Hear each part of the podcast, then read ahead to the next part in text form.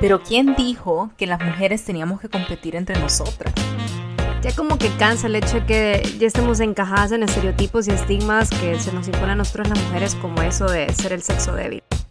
Está bien llegar a los 30 y no estar casada ni tener hijos.